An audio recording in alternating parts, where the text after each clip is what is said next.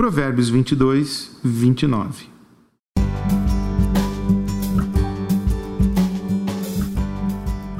Você já viu alguém muito competente no que faz? Ele servirá a reis em vez de trabalhar para a gente comum. Medíocre é uma palavra composta do latim médio mais ocre, que poderia ser traduzida como meio da pedra. O significado sugere a escalada de uma montanha até a metade, onde a maioria se contenta em chegar. A partir daí, o ar fica rarefeito, a subida mais íngreme, o perigo mais intenso, a exigência de esforço físico e de sacrifício aumenta. Então, ali no meio da montanha, o escalador olha para baixo e vê um montão de gente.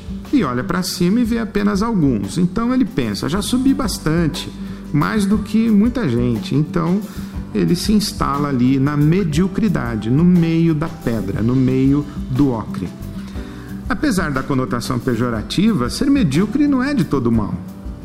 Dois pesquisadores europeus identificaram em algumas culturas o fenômeno que de denominaram caconomia a busca do menor resultado aceitável, isto é, a arte de ser medíocre.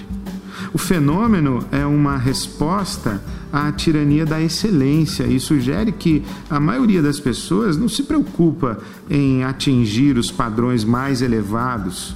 E, em troca, elas ganham uma vida mais simples e mais tranquila. O provérbio diz que as pessoas competentes e dedicadas a entregar um trabalho excelente serão chamadas a servir os reis, em vez de trabalhar para gente comum, isto é, gente medíocre, gente que está na média.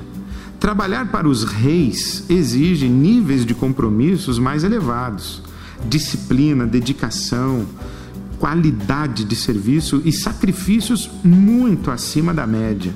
Ser extraordinário não é para todos. Ser medíocre não é demérito. Viver acima da mediocridade dá trabalho, nos dois sentidos. Esse é mais um provérbio sobreviver, porque viver é mais que sobreviver.